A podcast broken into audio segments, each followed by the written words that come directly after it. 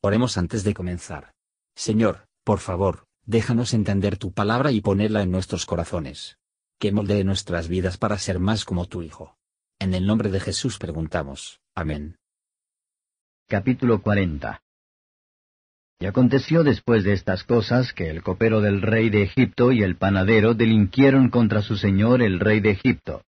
Y enojóse Faraón contra sus dos eunucos, contra el principal de los coperos y contra el principal de los panaderos, y púsolos en prisión en la casa del capitán de los de la guardia, en la casa de la cárcel donde José estaba presto. Y el capitán de los de la guardia dio cargo de ellos a José, y él les servía, y estuvieron días en la prisión. Y ambos, a dos, el copero y el panadero del rey de Egipto, que estaban arrestados en la prisión, vieron un sueño, cada uno su sueño en una misma noche, cada uno conforme a la declaración de su sueño. Y vino a ellos José por la mañana y mirólos, y he aquí que estaban tristes. Y él preguntó a aquellos eunucos de Faraón, que estaban con él en la prisión de la casa de su señor, diciendo, ¿Por qué parecen hoy mal vuestros semblantes? Y ellos le dijeron, Hemos tenido un sueño y no hay quien lo declare. Entonces les dijo José, ¿No son de Dios las declaraciones? Contádmelo ahora.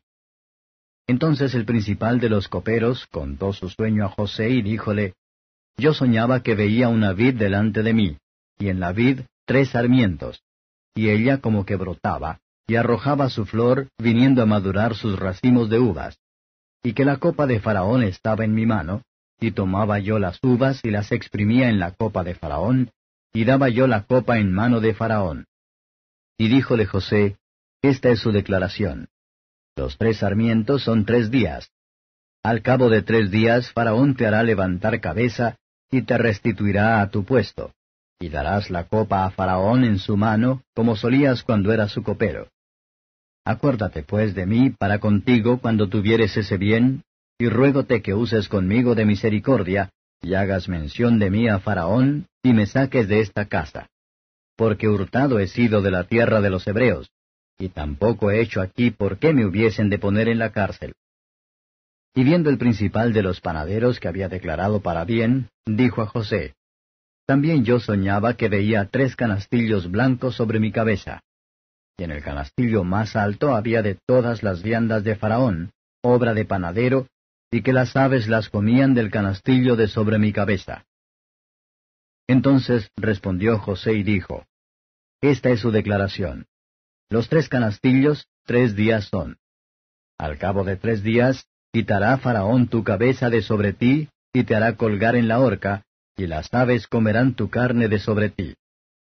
Y fue el tercero día el día del nacimiento de Faraón, e hizo banquete a todos sus sirvientes.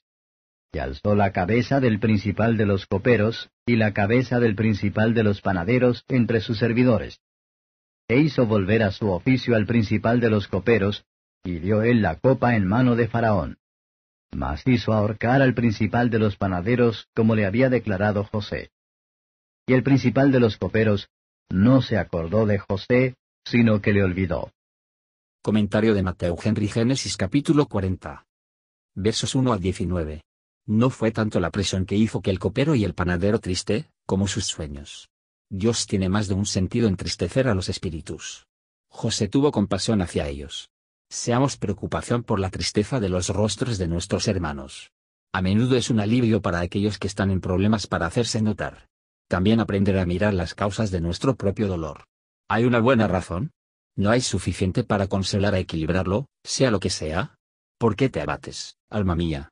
José fue cuidadoso en atribuir la gloria a Dios. Sueño del jefe de mayordomo predijo su avance. El jefe de los panaderos a soñar su muerte. No fue culpa de José trajo también consigo los panaderos hay mejores noticias. Y así, los ministros no son más que los intérpretes, que no pueden hacer la cosa de otra manera de lo que es, si obran con fidelidad, y su mensaje resultan desagradables, no es culpa de ellos. Joseph no refleja a sus hermanos que lo vendieron, ni se refleja en el mal lo hace por su amante y su amo, pero suavemente declara su inocencia. Cuando se nos llama a borrar a nosotros mismos, debemos evitar cuidadosamente, tanto como puede ser, de hablar mal de los demás. Seamos contenido a demostrar que somos inocentes, y sin reprochar a los demás con su culpa. Versos 20 a 23. Interpretación de José de los sueños aconteció en el día fijado. El nacimiento del día de Faraón, todos sus siervos le atendieron, y luego los casos de estos dos llegaron a ser examinado. Es posible que todo rentable tomar nota de nuestros días de nacimiento, con gratitud por la misericordia de nuestro nacimiento, el dolor por el pecado de nuestras vidas, y la espera del día de nuestra muerte, como mejor que el día de nuestro nacimiento. Pero parece extraño que la gente del mundo, que son tan aficionados a vivir aquí, deben regocijarse al final de un año tras otro de su corto periodo de vida.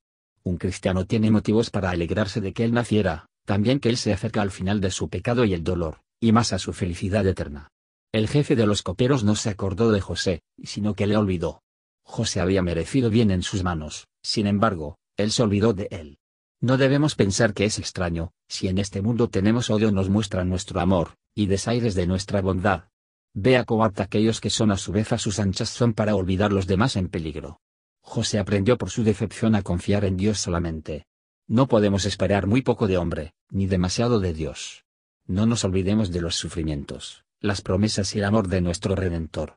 Culpamos a la ingratitud del jefe de mayordomo a José, pero nosotros mismos actuamos mucho más ingratitud con el Señor Jesús.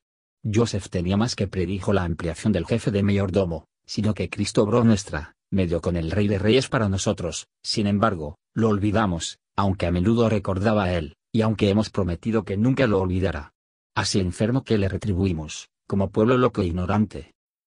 Gracias por escuchar y si te gustó esto, suscríbete y considera darle me gusta a mi página de Facebook y únete a mi grupo Jesús Answers Prayer.